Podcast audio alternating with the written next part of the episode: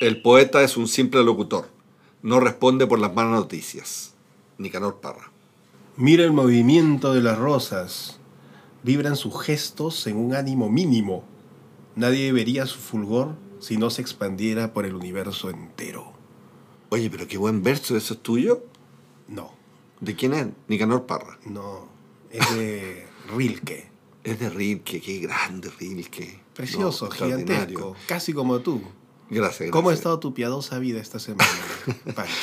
Ha estado mm, complicada con la pandemia, ya quiero que se acabe la pandemia. Ya. Pero tengo otro tema, pues ya. Otro tema, son retamos repetidos. otro tema. Otro tema es que amor. tendremos a poetas. El amor, el romanticismo, eh, la muerte, la- mira, el te- suicidio. el suicidio, la locura. La locura. ¿Cómo, Exacto. ¿Cómo ha estado todos esos Mira, escenarios? en este programa tendremos a Tobias Burhardt de Alemania y también Mateo Ciccarella nos ha enviado su poema para que lo analicemos en Poesía sin vergüenza.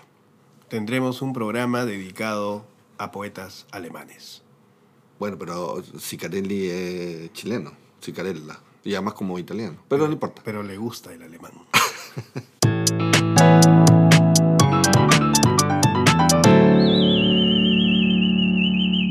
El premio Nobel alternativo esta semana es para el poeta alemán Tobias Burhardt.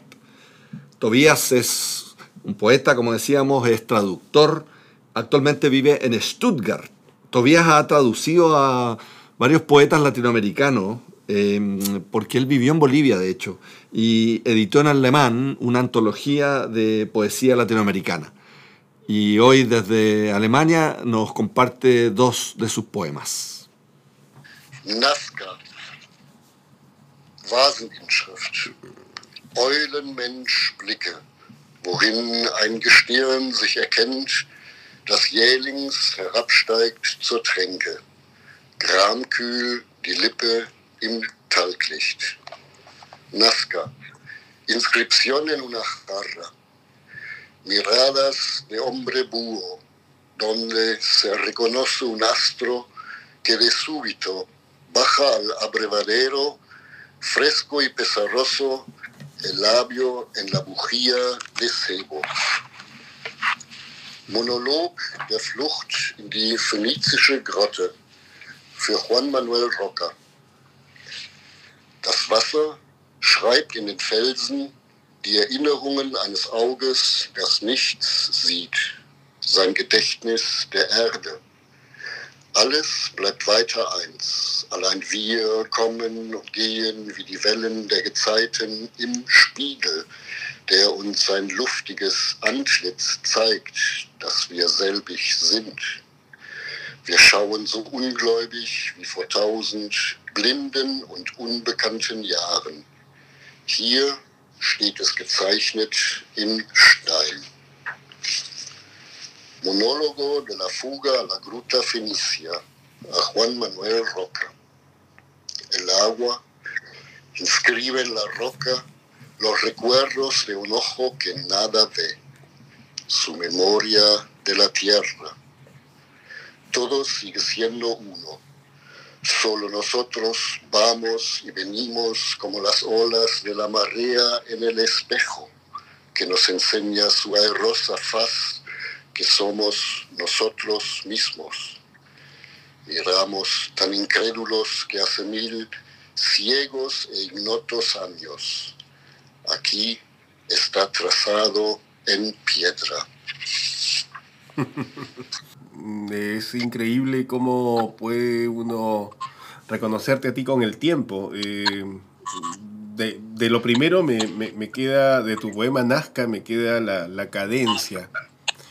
O sea, eh, esta idea de, de, de la paciencia que tienes tú con el sonido. Eh, ¿Qué me puedes decir de eso? O sea, ¿por, por Bueno, qué eso está presente? que el- claro, que el poema Nazca eh, es como un ciclo que lo escribí en el 1990 y 14 años antes visité por primera vez Nazca y lo conocí como un adolescente en mis viajes cuando estuve viviendo en La Paz, Bolivia, y era alumno del colegio alemán. Y bueno, ese poema lo escogí especialmente para ti, porque tú no lo conoces todavía, ahí siguen todavía 12 poemas más. Y bueno, ahí me gustó sobre todo esa, esa visión eh, mítica de eh, los signos zodiacales americanos de la época preincaica que coincide más o menos con la época en la cual nace la filosofía en Grecia, donde termina el mundo mítico, mm. y eso, digamos, en la voz indígena es algo que me conmueve y conmueve el corazón. Pues me haces un regalo extraordinario. Yo creo que es el mejor regalo que me han hecho en la vida, porque los Nazcas, los Nazcas son para mí como un grito por, por el agua, ¿no? O sea, ellos básicamente se dice, una de las teorías, no, no, no, está definido, pero se dice que todas las, las líneas, los jeroglifos que hicieron en, el desierto, fueron peticiones desesperadas a los dioses por el agua. Porque bueno, hay, hay varias teorías. Una es esa, la que mencionas. Otra es justamente de, emanar imágenes hacia el cielo para eh, rogar fertilidad, pero también para estar todavía en un contacto con el cielo mm. que está por enmudecerse.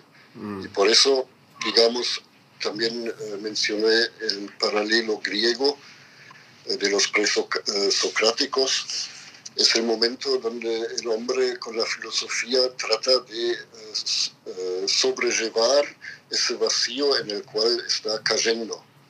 ¿Cómo está, tu, ¿cómo, está tu relación con el cielo, Tobías? Buena pregunta. bueno, yo pienso que como poetas siempre buscamos un poquito de iluminaciones eh, de, armonía en nuestra, eh, en, nuestra alma, encontrar imágenes, con encontrar pensamientos que eh, ponen en equilibrio todo lo terrestre que vivimos con lo celestial que también está dentro de nosotros. ¿no? Mm. Ahora, ¿cuáles son los grandes poetas alemanes que deberíamos leer, Tobías?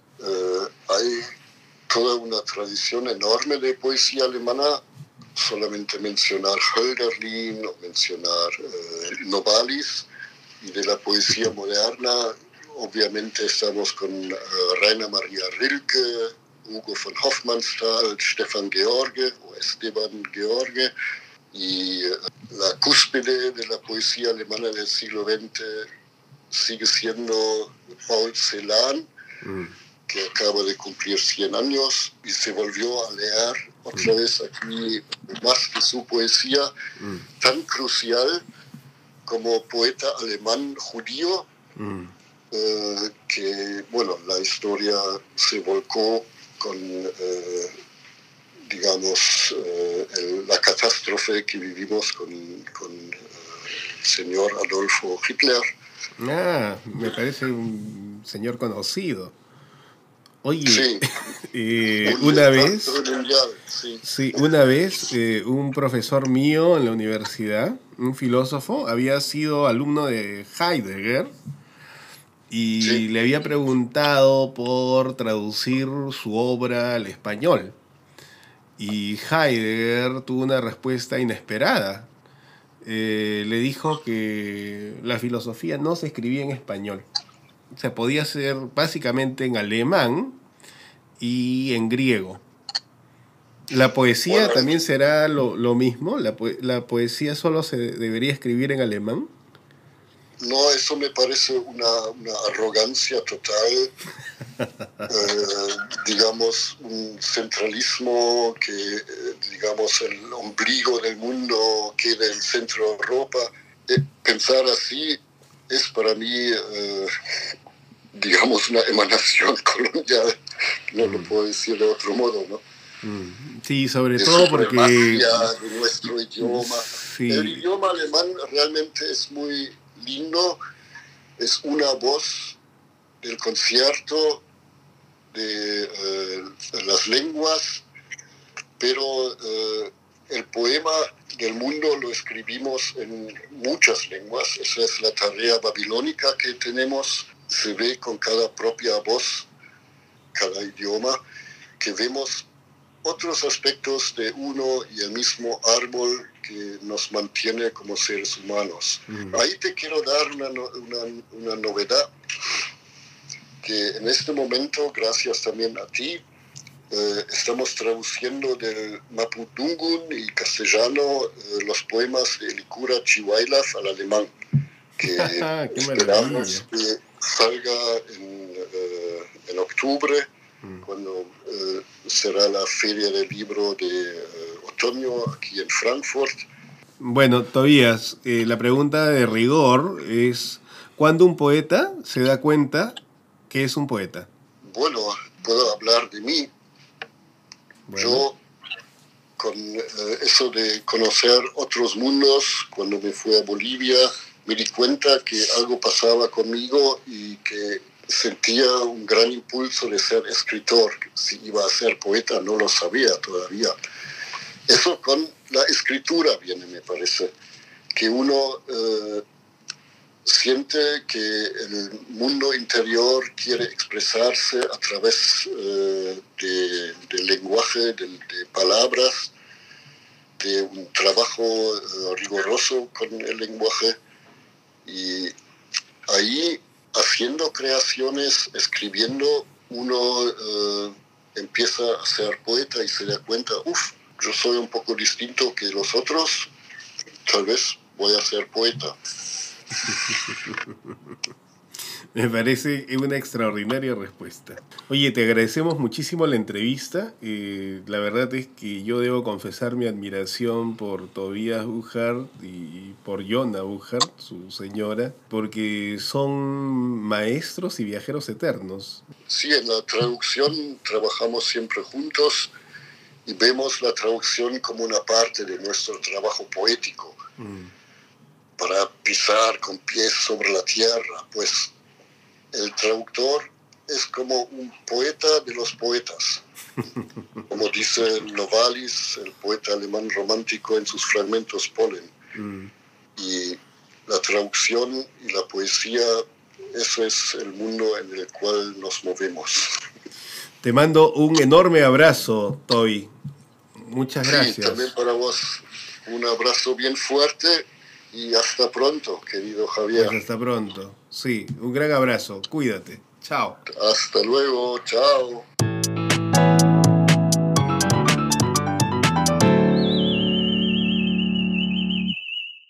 Abremos nuestra sección Poesía sin vergüenza y los dioses esta semana han elegido a Mateo Citarella. Nos ha enviado su poema Últimas palabras antes de dormir. Mateo nos cuenta que él es un actor y que vive en Santiago y que escucha nuestro podcast. Mira, Javier, lo que dice, escucharlos ha sido un pequeño refugio en pandemia y un antídoto al tedio y el encierro. ¿Qué quieres que te felicite? ¿Por el autobombo? Estamos cumpliendo un rol social. Ah, bueno. ya, escuchen su poema en la voz de Javier. Últimas palabras antes de dormir. Déjame ser el capitán de esta cama borracha. Déjame que me abra paso entre sus sábanas revueltas. Déjame que avance tastabillando con el timón de sus resortes y déjame balancearme desafiando al abismo.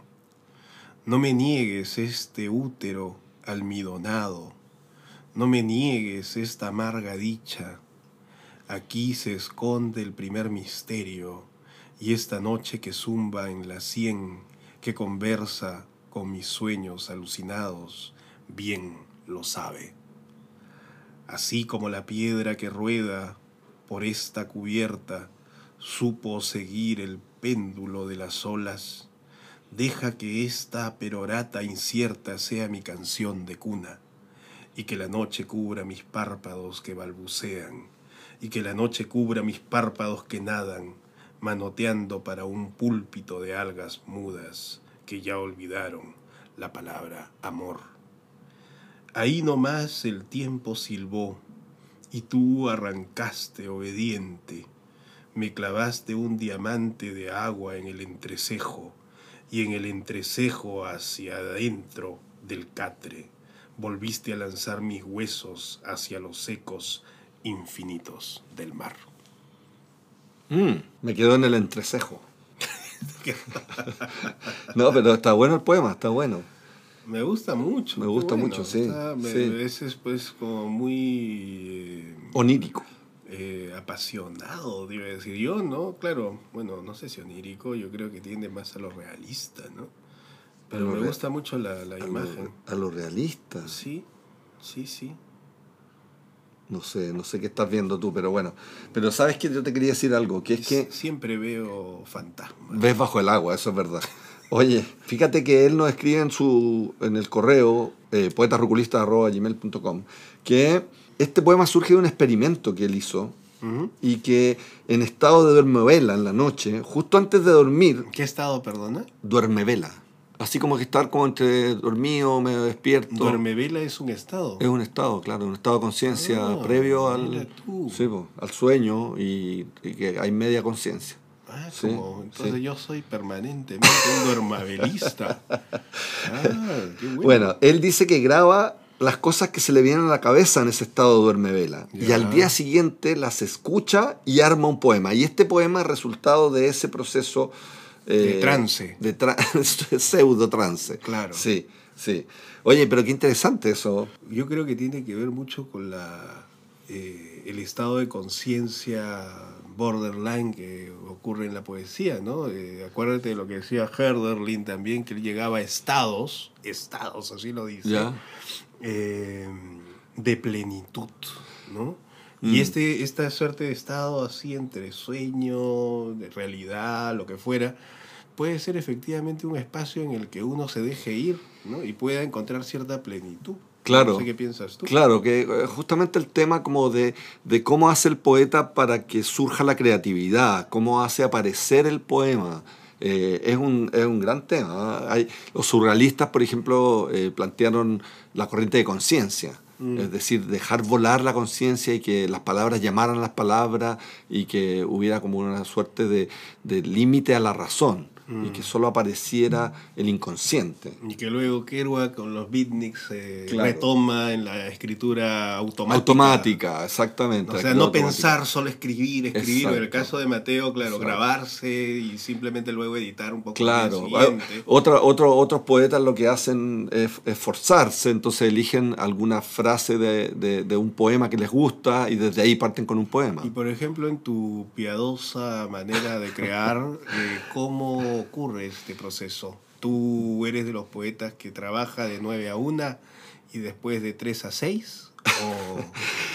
Eh, no voy a revelar mis secretos eh, creativos, pero, pero, yo copio los poemas, escribo, eh, escribo los poemas a mano de otros poetas que me gustan, lo escribo a mano o a veces en computador y, eso me inspira ideas y a veces me surge un poema a partir de otro. Pero te, copias poemas de otros. Eh, soy un plagio, sí. Interesante ese proceso porque creo que eso ocurre mucho en el poema de, Mateo. Eh, me encuentro que puede uno em, analizarlo desde ese punto de, vista, ¿no? Em, de ese estado de semi-inconsciencia, que no es totalmente onírico, no. Podría serlo. No, no es totalmente Pero es una metodología interesante de experimentación. Sí, sí, sí. Y pero a mí surge entonces la pregunta, ¿por qué muchos poetas y buenos poetas, poetas que son eh, piedras fundamentales en la poesía, terminan locos?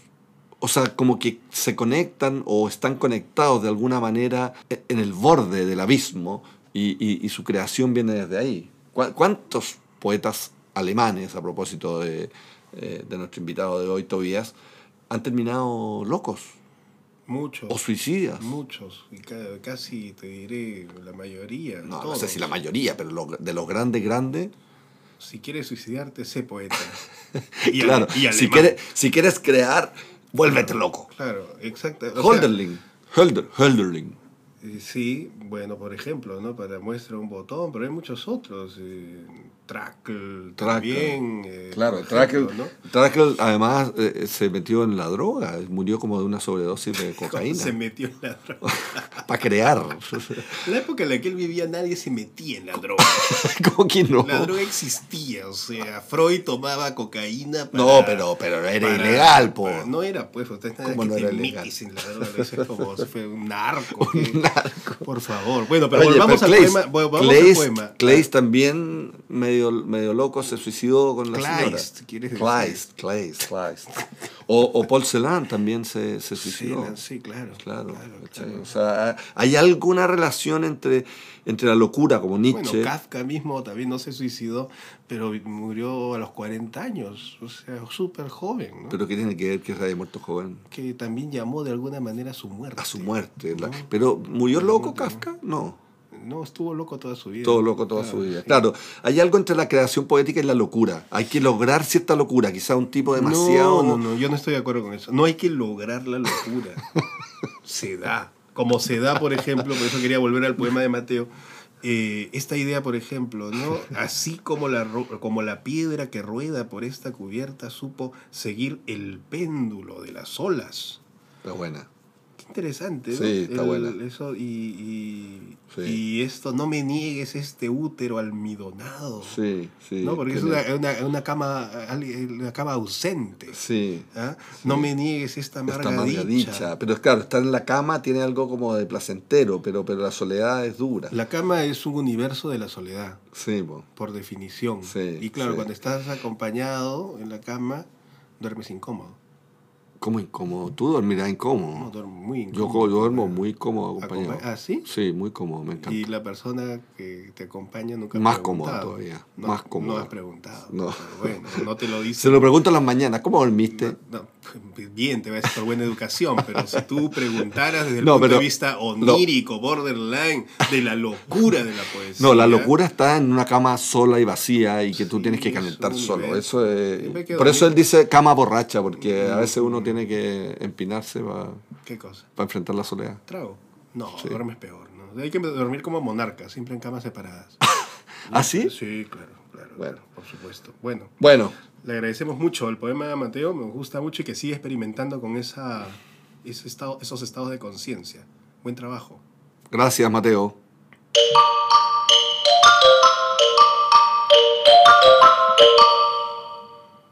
A continuación, en la bitácora ruculista desclasificaremos un aforismo para ilustrar la vida ruculista.